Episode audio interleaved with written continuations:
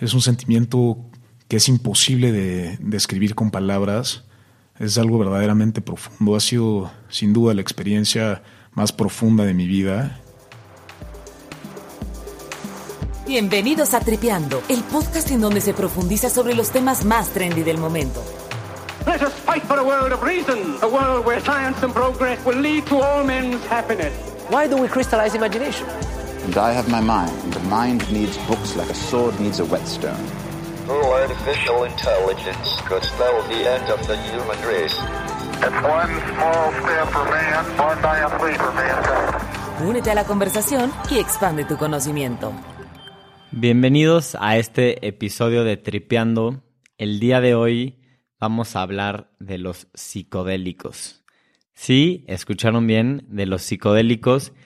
Y al final de este episodio, como escucharon en la intro, vamos a escuchar la experiencia de uno de nuestros compañeros que nos va a platicar que, pues, pues cómo le fue, ¿no? Y el día de hoy nos acompaña Íñigo. Íñigo, ¿cómo estás?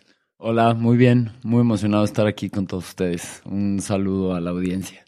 Pablo, ¿tú qué tal? ¿Cómo andas? Es un placer estar aquí con todos ustedes. Y Emilio, ¿cómo va todo? Todo bien, muchas gracias, un gusto. Pues para empezar, yo creo que Íñigo nos podría dar una introducción de cómo surgió todo esto de los psicodélicos y la psilocibina. Sí, yo me gustaría empezar hablando sobre María Sabina, porque es una persona importantísima para empezar a contar esta historia. María Sabina era una chamana oaxaqueña que administraba a su gente hongos mágicos como un ancestral sacramento llamado Teonanacatl o la, la piel de los dioses. Y este, este ritual, con años de arraigo cultural, llega de alguna manera a ser conocido por el vicepresidente de JP Morgan, uno de los bancos más grandes del mundo, en México. Esta, esta persona llamada Gordon Wasson conoce a María Sabina en su casa en Oaxaca y tiene una experiencia monumental con estos hongos. Entonces, esta persona se lleva unos, unos hongos a su casa en Wall Street de Nueva York y es en 1957 cuando esta historia agarra otro, otro tema, porque la revista Times publica un artículo titulado Los hongos que causan extrañas visiones y es el primer artículo publicado que exploraba la alteración de la conciencia como consecuencia de las moléculas presentes en estos hongos. Y es la primera vez que se em-, empieza a hablar sobre el tema de la expansión de la conciencia. Ahora, lo que sucede después es digno de contar.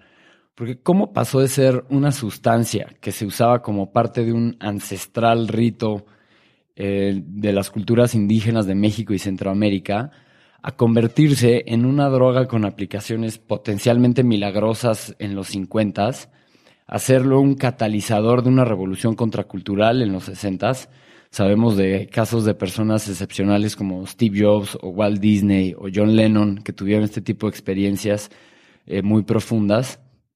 Y luego ya en la década, en la década de los 70, por ahí, se hace un tabú de que es una droga que amenazaba con destruir a las mentes jóvenes de Estados Unidos. Ahora, ¿y por qué es importante hablar de esto hoy? Pues la historia es fascinante, pero ¿por qué vamos a hablar de este tema hoy? Yo creo que es importante hablar de la psilocibina. Este es un compuesto que se puede encontrar en hongos de manera natural que se pueden encontrar en América del Sur, en México, Estados Unidos, y hay más de 200 hongos que producen esta, estos psicodélicos. Es importante eh, hablar de la psilocibina, pues hay estudios que han encontrado que es muy eficaz para combatir la depresión, la ansiedad, incluso adicciones. De hecho, hay más de mil artículos científicos en los que se ha investigado sobre los efectos que tiene esta sustancia en la mente. Eh, un par de ejemplos de estudios que se han encontrado es uno que se hizo en la Universidad de Johns Hopkins, en donde encontraron que hubo cambios claros y una disminución significativa en la actividad cerebral de las personas que estaban deprimidas, una vez que se les administró psilocibina. Otro estudio, por ejemplo, es uno de 12 pacientes, 6 hombres y 6 mujeres, en donde encontraron una reducción en el nivel de depresión de todos los pacientes después de no haber respondido a tratamientos convencionales de depresión. Entonces yo creo que estos son un par de ejemplos. También se han encontrado que eh, la psilocibina ayuda a reducir la ansiedad y la depresión, incluso a reducir el miedo a la muerte en pacientes que tienen cáncer terminal. Y también podemos ver un ejemplo como el de Bill Wilson, que es el creador de Alcohólicos Anónimos, que él estaba de acuerdo que el uso de la psilocibina ayudaba a, a combatir las adicciones y lo trató de incluir como uno de los pasos de Alcohólicos Anónimos. Pero estos beneficios que mencionas son efectos en el cuerpo de las personas o son más de acuerdo al viaje que, que tienen? Yo creo que lo que está sucediendo es algo totalmente cerebral, o sea, está pasando en las conexiones neuronales de las personas y los efectos vienen de, de, la mente, ¿no? Es completamente psicológico y mental. Entonces, yo creo que podemos ver que cualquier persona que haya tenido un episodio de depresión o conozca a una persona con, con ansiedad o alcoholismo incluso, puede ver que es difícil, es un proceso difícil, se tiene que tratar con expertos, hay que, es difícil encontrar el tratamiento adecuado, las medicinas adecuadas, las dosis adecuadas, pero estamos viendo que estas sustancias naturales son eficaces para resolver estos mismos problemas. Y nada más hacer un breve paréntesis, es importante mencionar que de estos hongos mágicos es de la sustancia a la cual se deriva el LSD, ¿no?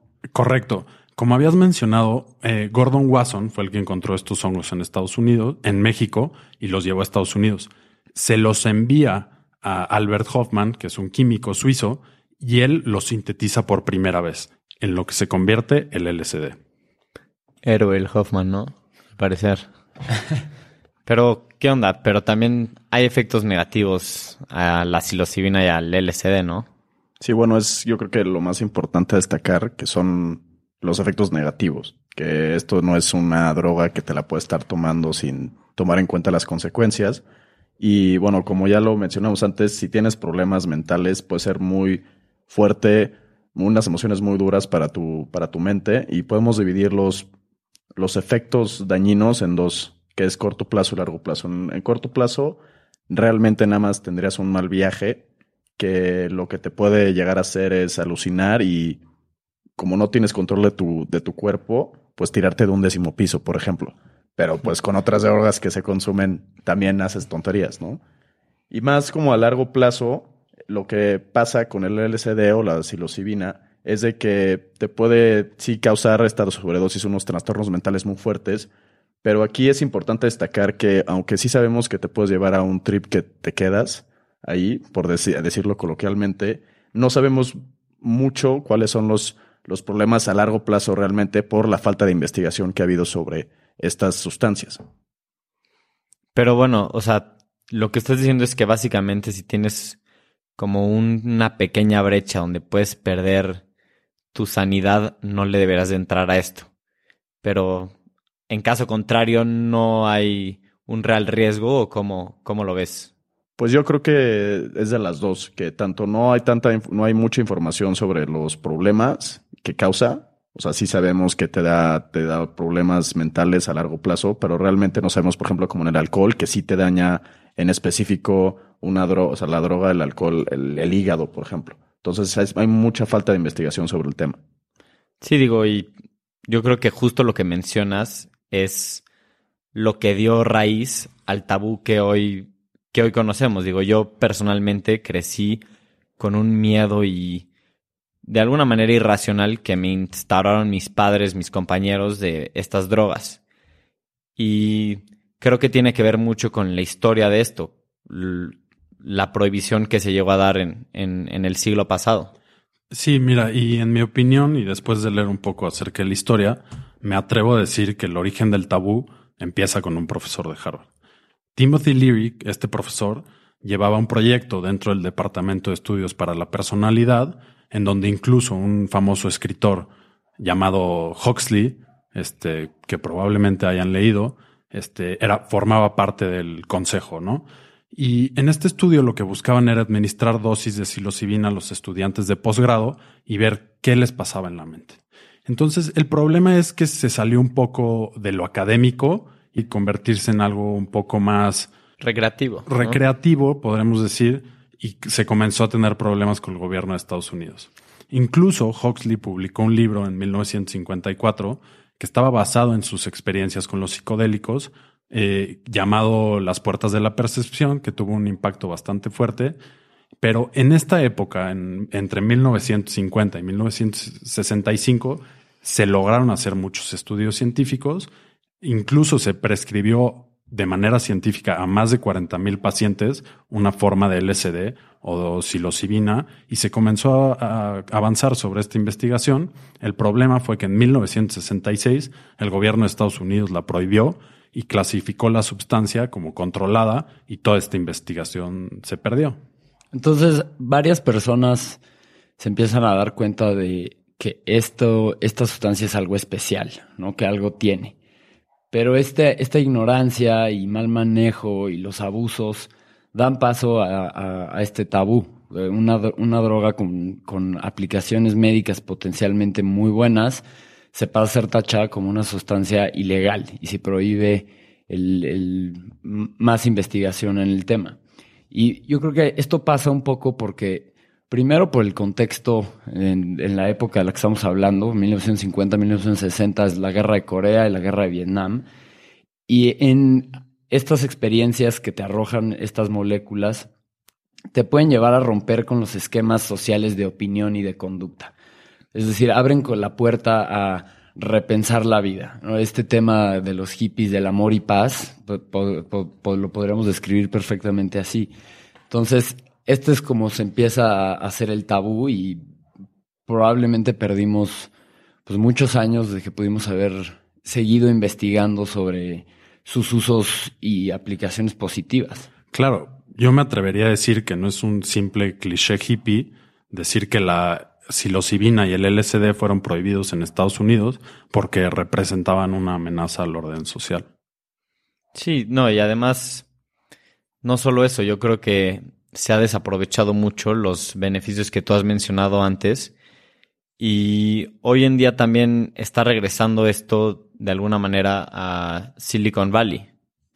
Sí, por ejemplo, ya si ponemos en contexto dónde está el LSD hoy en día, surge en, en Silicon Valley, que raro ellos innovando, algo que se llama micro LSD.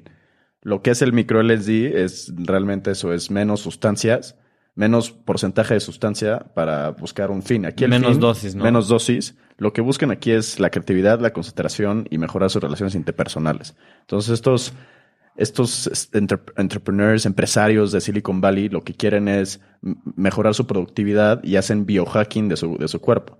Entonces se están metiendo, por ejemplo, para que se den una idea, 0.01 miligramos de LSD dividido en, en la semana, por ejemplo, tres veces a la semana y ver los resultados y aumentar. ¿Cuánto es eso en LSD?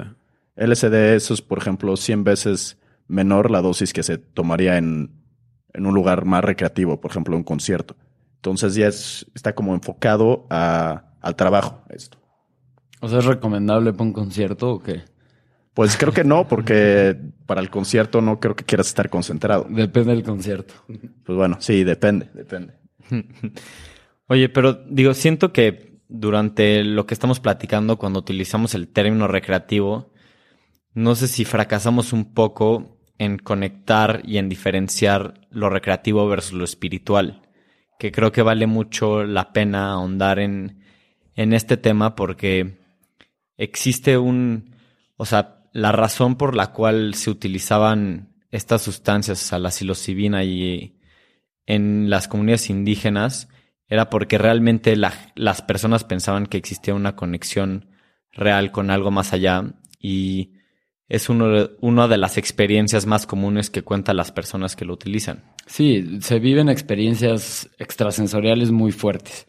Eh, te puedes enfrentar a sentimientos o experiencias reprimidas que pueden ser muy reveladoras para la persona. Puedes inclusive experimentar sinestesia, que es cuando puedes escuchar colores o ver sonidos. Y son, las experiencias son tan poderosas que de entrada se recomienda ampliamente un ambiente controlado y en el cual te sientas completamente seguro. Y, y lo ideal seguro no es un concierto. Entonces, estás lo que te pasa, entiendo, es que magnificas lo que sea que está sucediendo, ya sea en tu exterior o en tu interior. Y hay un, hay un tema del cual vamos a escuchar eh, más a fondo eh, en, unos momentos, que es todo el tema de la disolución del ego y de la pérdida ah, del miedo a la, a la muerte. Se llega a un nivel de aceptación y de paz con la naturaleza de la vida que yo creo que vale la pena eh, platicarlo más a fondo.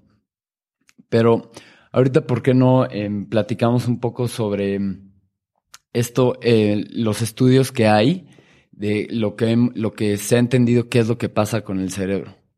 Mira, en 2012, un investigador de la Universidad de Yale usó una máquina de resonancia magnética para estudiar la actividad cerebral de las personas que usaban psicodélicos y en efecto encontró que la actividad cerebral se parecía mucho a los cerebros de los meditadores.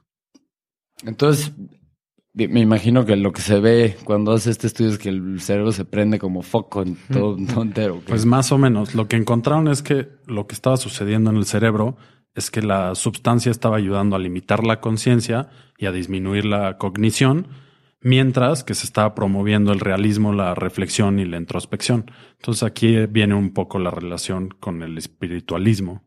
Exacto. Y esa parte que dices es muy importante. Bajo la influencia de estas moléculas, das paso al, subconsciente y pausamos temporalmente el ciclo de la rigidez mental. Es decir, nosotros pensamos constantemente haciendo un esfuerzo de pronosticar eh, nue- nuestras acciones inmediatas. No sé, está nublado, va a llover. Como que tomamos todas nuestras experiencias como ya dadas y podemos decidir nuestro comportamiento en ese momento. Ese es el ciclo de, la rigidez. Y hay una analogía muy buena de entender qué es lo que te pasa en el cerebro cuando das paso al subconsciente. Y se hace la analogía con cómo piensa un niño chiquito, en el que un niño chiquito no tiene experiencias, todo es nuevo, se asombra con facilidad, todo le genera curiosidad. Y es algo que eh, reconocemos en, de diferentes testimonios que es algo que sucede. Y en este proceso de estar redescubriendo el mundo se dan eh, pasos de profunda introspección. Algunos aseguran que se puede eh, redescubrir o reprioritizar toda la vida. Eh, cambiar tu ansiedad, cambiar tu mal humor, darte cuenta que no necesitas el alcohol o el tabaco, o inclusive deshacerte de amistades que solo te restan. Entonces haces como una revaluación muy interesante y este es como el, yo creo que el fondo del, del asunto del, en el tema espiritual. Sí, digo, yo creo que lo explicas muy bien y esto científicamente creo que ha presentado un reto enorme porque los científicos tienen que, tienen que utilizar y depender de testimonios individuales. Y al final los resultados están ahí. Como los mencionas, hay, se reduce la depresión, se reduce la ansiedad, puedes ver unas mejoras impresionantes en la vida de las personas, pero ¿qué realmente lo que sucede? Pues tienes que confiar en los relatos de las personas. Y al final es un, es un tema muy interesante tener que tomar en cuenta algo tan subjetivo, pero que realmente debería, en mi opinión, contar como, como evidencia científica, ¿no? Sí, hay un, hay un debate muy interesante que algunos escépticos dicen, oye, pero ¿cómo sabes que estás teniendo verdaderamente una experiencia con validez psicológica o psicoterapeuta? ¿O es nada más un trip? Estás tripeando y es nada más una droga actuando en tu cerebro. Y muchos pacientes que han experimentado contestan con total tranquilidad que les vale madres si es una, Sí, un, un proceso psicoterapéutico o si es el puro trip, les vale, porque ellos sintieron que algo se les estaba revelando a ellos y con eso es lo que se quedan. Incluso que estaban conectando con la naturaleza.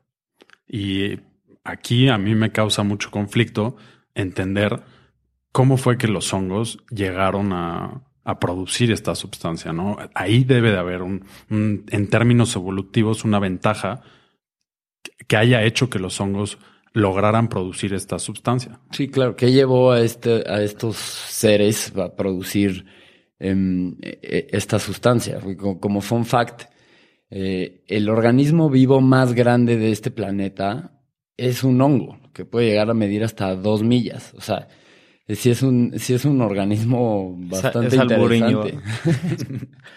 no, es, es verdad. He hecho, he hecho esta pregunta y mucha gente piensa que pues, es la ballena azul o algo así, pero no, el organismo vivo más grande es, es un hongo que se esparce conectado en el subsuelo por un bosque entero. O sí estamos hablando de un, un organismo poderoso. Sí, y hasta un científico llamado Terrence McKenna, egresado de la Universidad de Berkeley en California, dice que el avance del Homo sapiens se debe mucho a su relación con estos hongos y al consumo de estos, que, bueno, es como Exacto. una teoría de evolutiva teoría un poco eh, extrema, pero está interesante. Que el humano desarrolla la conciencia a través de este trip. Wow. Pues imagínate. Digo, también creo que vale la pena resaltar que un experimento que hicieron con ratas en donde les ponen la opción para presionar un botón y sale, sale cocaína. Ahí en, en ese, en ese experimento las ratas presionan el botón y consumen cocaína hasta matarse. Mientras que cuando les ponen psilocibina, presionan el botón una vez, la prueban y dicen hasta aquí. Ya o sea, no lo vuelven a hacer, sí, ya, ya estuvo. Pero yo quería hablar también un poco, y creo que es importante recalcar que uno, una de las experiencias más comunes en, estos viajes es la disolución del ego. Y es difícil platicar de esto cuando no necesariamente se ha vivido, pero lo que mucha gente cuenta básicamente es que una vez que se meten la psilocibina o se meten el LSD, pueden ver que el ego se les disuelve y esto es una, una alegoría, una metáfora para ver cómo lo que no es realmente importante en tu vida se disuelve y cómo muchas cosas como tu miedo a la muerte o tu ansiedad son realmente tu ego, son tu ego que te bloquean y que te causan estos sentimientos. Entonces, una vez que salen de este viaje, regresan a la vida cotidiana con una visión completamente diferente de lo que realmente es importante. Sí, es lo que platicaba de rompes un poco con los esquemas de opinión social y cultural que ya están sentados. Entonces de, de repente puede dar, te puedes dar cuenta que tu ansiedad está derivada de estar siempre en eh, tener el último modelo del iPhone o tener tal estatus social y, al y te llegas a dar cuenta que pues, esto en verdad da igual si al final del día todos vamos a morir y pues, llegan a enfocar su vida a, cosas más importantes, a tener una vida eh, más minimalista, más sencilla y de encontrar como felicidad interna. Sí, digo, y a veces hablamos de los riesgos, te, te puedes quedar en el viaje, te puedes quedar en el trip, vas a acabar pésimo. Y normalmente la- las personas que salen de ahí salen renovadas. Pero también hemos escuchado muchos recuentos, incluso científicos, que creen o que sienten que vieron algo más allá de lo que nuestra conciencia nos permite. O sea, que hay una conexión más allá de la naturaleza y que te puedes ver desde una perspectiva a ti mismo. O sea, no sé si quieran comentar sobre si esto es quedarse en el trip. Pues es difícil de cuantificar. O sea, cada quien tiene sus propias experiencias. No es muy claro verlo en estudios, no es muy fácil de entenderlo científicamente. Y yo creo que hay que tomarlo con su debida precaución, ¿no? También, porque si estás hablando de que queremos pasar de ser una droga que está en un tabú completamente a pasar algo que todo mundo pueda tener acceso, yo creo que debe haber un, un cuidado eh, de por medio. Sí, digo, y esto nos lleva, lo que mencionas, a plantear la pregunta si es conveniente legalizar o no esto, después de un tabú muy importante. ¿Ustedes qué opinan? Yo creo que eh, la investigación primero debe continuar, esa debe ser la, la prioridad. Y la barrera más importante ya la estamos eh, rompiendo, que es eh, desmitificar el tabú con ciencia y entender si en verdad o no se puede aplicar, a quiénes se puede aplicar y con qué finalidades. Sí, yo creo que como hemos aprendido hoy que esta droga es, tiene, es muy potente. Y yo creo que es muy importante saber cuáles son los efectos a largo plazo antes de pues sacarla a la calle. Y por eso yo creo que también, igual que Íñigo, creo que yo la legalizaría, legalizaría nada más con fines de investigación y seguir con una investigación extensiva para luego poder hacer un, un análisis y ver si sí poder hacer una droga para, pues, para el, el día al día. Y Yo sí, yo estoy de acuerdo. Creo que todos estamos de acuerdo en que debe seguir la investigación, pero tú mencionaste que es algo natural. Se encuentra en, el medio ambiente, culturas en México la han usado durante cientos de años. Entonces yo creo que también existe una parte que incluye dentro del tabú, que es que se ha estado usando, ¿no? Mucha gente la ha estado usando durante muchos años y prohibirla para que solo sea de uso de investigación científica está restringiendo también usos y costumbres que se han vivido en México. Sí, digo, yo creo que al final tenemos que, o sea, tenemos que retomar lo que hemos mencionado. Y la realidad es que ahorita científicamente parece ser que hay muchos beneficios, sobre todo si tienes alguna enfermedad, sobre todo si tienes ansiedad, sobre todo si tienes depresión o si tienes cáncer, hay muchos beneficios. Y por el otro lado, realmente a mí me parece que no hay tantos peligros. Digo, si, si tienes una parte de ti que se puede volver, o sea, esquizofrénica, algo así, sí. Pero aparte de eso, no hay efectos tóxicos en el cuerpo una vez que utiliza esta droga. Digo, no sé si vale la pena controlar esto de una manera tan, tan rígida. Sí, pero no queremos que vuelva a pasar el fanatismo que se dio Sí, en los claro. 60 y los 70. Ya sabes la gente cómo se pone. Si no hay control, puedes llevar a un a otra revolución contracultural de eh, proporciones. Sí, no, o sea, que la gente se pueda administrar LSD y ponerse una excusa de que es para ser más productiva, no, no creo que hoy en día sea lo, lo correcto, yo creo. Aparte también mencionar que aunque se dio todo el movimiento de la prohibición y el tabú, o sea, el movimiento sí continuó eh, underground, por abajo del agua, en donde psicoterapeutas y psicólogos ad- administraban esta sustancia como terapia desde la comodidad de sus hogares, obviamente eh, no con los fines recreativos, bueno, también con los fines recreativos, pero em, sí siguió este, esta creencia de muchos doctores y de gente especializada, esta creencia de que usar este, estos componentes químicos como terapia tenía pues muy buenas, muy buenas em, opciones. Sí. ¿Y ustedes se animarían? Probablemente con su debida precaución, yo, yo creo que sí. Yo creo que por ahora no, no- yo no me atrevería, la verdad. A mí sí, sí me llama muchísimo la atención, pero eh, hay que estar conscientes de que se necesita mucha preparación y hacer un examen de casi de conciencia para saber qué es lo que te vas a enfrentar. No lo veo así como un, un sábado por nada más para echar desmadre, no. Sí, claro. Digo, yo he leído de muchas experiencias que lo conveniente es tomártelo como a los 40 años y cuando estás teniendo ahí tu, la, tu La midlife. Ajá, La sí. crisis. Dicen que es muy bueno. Pero bueno, antes de pasar la entrevista, ¿con qué se quedan? ¿Con qué se quedan de, de este tema? Yo creo que sí deberíamos de empezar a vivir en, en un mundo en donde es más abierto poder hablar de este tema, que la gente pueda tener acceso de una manera controlada, porque hemos visto que hay muchos resultados muy positivos en cuanto a enfermedades mentales, pero sí enfatizar que hacerlo de una manera controlada y que la investigación la sigan haciendo profesionales. Yo opino muy parecido a Emilio y yo creo que esa debería ser la, la línea que se debe seguir con esta droga. Para que la gente se pueda seguir informando, eh, yo les recomendaría mucho que lean el libro de How to Change Your Mind, cómo cambiar tu mente de Michael Pollan, donde pues, te da un muy buen, muy buen punto de vista sobre eh, lo que te puede ofrecer estas experiencias. Hay testimonios impresionantes y los qué hacer y qué no hacer, que es muy importante eh, conocer. Sí, digo, yo concuerdo. Yo creo que el tabú se debe de cambiar, se debe tomar en cuenta los efectos positivos y negativos. Y creo que vale la pena que escuchemos todos el testimonio de uno de nuestros compañeros.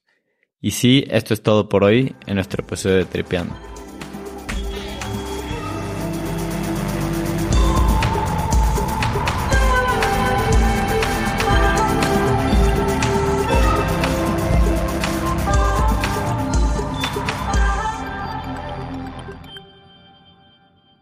Después de esta breve discusión que ya tuvimos sobre el tema, estamos muy emocionados de poder presentar a René, nuestro invitado, que nos va a muy amablemente platicar sobre estas experiencias de, de primera mano.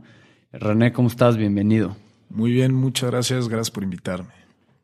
Oye, ¿y por qué no, bueno, nos empiezas a platicar eh, de, de tu experiencia en general a grandes rasgos, ¿cuál fue tu sentir con este tipo de moléculas? Bueno, pues les platico un poco. Yo, bueno, solo les puedo hablar de mi experiencia. Esto es algo que me pasó internamente. No sé si se pueda identificar para todas las personas, pero bueno. Eh, probé el LSD en un lugar increíble, la verdad. Fue en Sequoia, en California. Es un lugar que le recomiendo muchísimo ir, aunque no pruebe nada fuera de lo normal.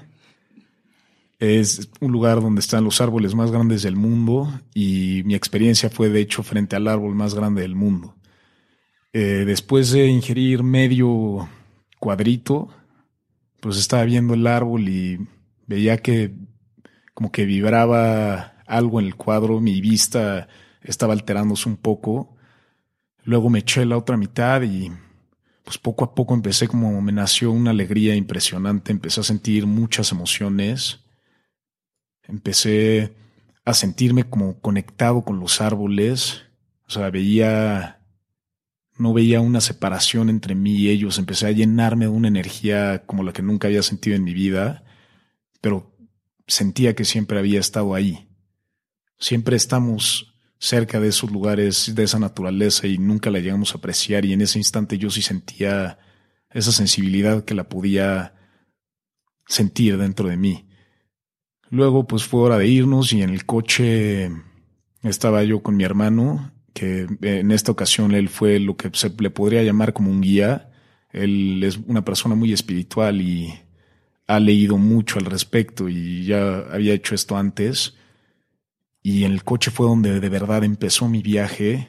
Empecé a sentir una claridad absoluta que nunca había sentido en mi vida. Cosas me empezaron a quedar extremadamente claras, principalmente muchas paradojas que había tenido en mente.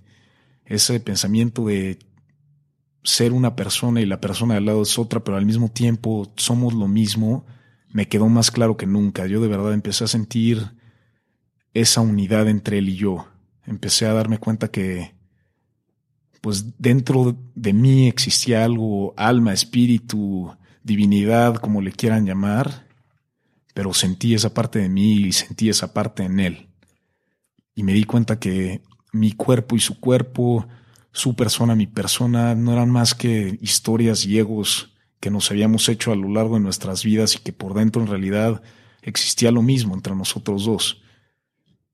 Esa fue la parte más profunda de la experiencia que solo se fue volviendo más grande. Me empecé a dar cuenta de cómo no solamente estaba conectado con él, sino con el lugar que acaba de visitar, con todos los animales, todas las plantas, toda la naturaleza. Es un sentimiento que es imposible de describir con palabras, es algo verdaderamente profundo. Ha sido sin duda la experiencia más profunda de mi vida y no pude evitar empezar a llorar. Simplemente fue un sentimiento de alegría y paz, de entender, entender qué estaba haciendo ahí, qué, por qué existimos. De verdad sació esa pregunta existencial de una manera muy profunda. Posteriormente, pues se me fue bajando y pues dejas de sentir eso, pero esos recuerdos y esos sentimientos que, pues como les digo, se quedan cortos, pues se van disipando. Oye, pues, wow, suena toda una experiencia. Yo, yo te quería preguntar, entonces, este sentimiento de profunda interconexión con tu hermano o con, con otras personas y con la naturaleza, es ahí donde entra la parte que se conoce como la disolución del ego. ¿Tú eh, entiendes esa parte como sentiste tu ego disolverse? Eh, de lo que yo he leído y he escuchado testimonios de otras personas que se ven fuera de su cuerpo o presencian algo por el estilo, su cuerpo desaparecer, no sentí exactamente eso, pero sí tuve un profundo sentimiento en el que pues, nuestros cuerpos, nuestra etnicidad, nuestro género no era más que palabras, no eran más que cosas físicas que nos separaban. Entonces, o sea, no es, no es tanto la disolución del ego, pero sí la disolución de una rigidez mental, una, una apertura a cosas nuevas o un mayor entendimiento a las cosas que en el día a día parecen, como tú lo dijiste, paradojas o muy complicadas. O sea, todo se vuelve más claro, ¿no? Usaste mucho la palabra claridad y sentimiento de unión. Sí, definitivamente. Eh, como bien dices, va desapareciendo esa parte, esas jerarquías que tenemos en la mente, todos esos niveles de poder que existen en el mundo, pues te das cuenta que no eres más que un ser humano y de verdad no hay ninguna diferencia. Todas esas, todos esos prejuicios que has creado a lo largo de tu vida se disipan y queda en realidad solo tu mente, sin juicios, sin, sin, ningún, ninguna sin ningún prejuicio hacia nadie. Es, esa es la claridad a la que me refiero. Es como si nunca te hubieran dicho cómo debe de ser algo. Solamente ves las cosas como son y yo vi esa parte en mí y esa parte en él. René, yo te quería preguntar, o sea, entiendo que tu experiencia fue hace un rato, pero hoy en día, ¿cómo sientes que esta experiencia cambió tu vida? Bueno, primero que nada, causó, me logró hacer sentir mucha compasión interna y externa, principalmente por ese sentimiento al, al ver, al ver que soy exactamente igual que los demás y vivo con, con los mismos problemas, solamente con diferentes nombres de problemas. Todo es proporcional. ¿Y compasión interna a qué te refieres? Pues compasión hacia mí mismo, hacia verme como un humano lleno de errores, lleno de problemas y saber que no, no tiene nada de malo ser así. Saber que dentro de mí existe esa parte pura, esa parte espiritual y que la tengo que amar, que no la debo de juzgar y la tengo que perdonar por cualquier cosa y reflejando eso en los demás. Al conforme crece la compasión hacia la demás gente, crece la compasión hacia ti mismo. Bien dicho. Y entonces, para ti se queda en una experiencia espiritual muy profunda. Y tú lo ves como un componente que también lo recomendarías o sugerirías usarlo con fines un poco más recreativos? ¿O qué le dirías a la gente que tiene esta inquietud? ¿En qué recomendaciones le darías? ¿Qué tipo de preparación tener o qué tipo de, de mindset tener para involucrarse en una de estas experiencias? Bueno, desde mi opinión, no es algo que se debería de hacer recreativamente mínimo a esas dosis son, o sea, el, el LSD viene de un hongo y estas son plantas muy, muy poderosas que no se deberían de tomar a la ligera. Yo pienso que si alguien tiene la inquietud o la curiosidad, debería de hacerlo bajo un, con un guía y principalmente bajo un ambiente muy controlado. Es muy peligroso hacerlo en un lugar de manera recreativa, que te puedas quedar solo y te pueda llegar a pasar un accidente. O sea, sí hay gente que ha tenido accidentes graves o hasta fatales por estar descuidada. Entonces, principalmente sí sería con un guía en un lugar seguro y con una intención en mente. Con una intención. René, yo te quiero preguntar, después de haber tenido esta experiencia, ¿qué consideras tú que es la parte que más ayuda a combatir la depresión, la ansiedad y alcoholismo o tabaquismo. Quitar una adicción, no sé hasta qué punto te pueda servir.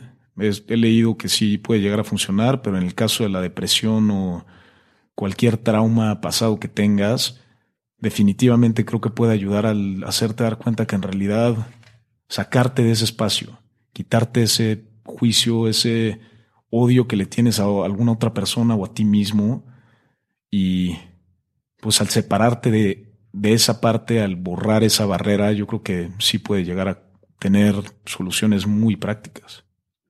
Bueno, pues eh, René, muchísimas gracias por acompañarnos, muchísimas gracias por compartir tu experiencia, que fue, ha probado ser tan profunda y tan reveladora y esperemos que esto le haya traído más claridad a la audiencia después de que platicamos de este tema tan complejo y tan interesante. Gracias, muchas gracias René. Muchas gracias a ustedes.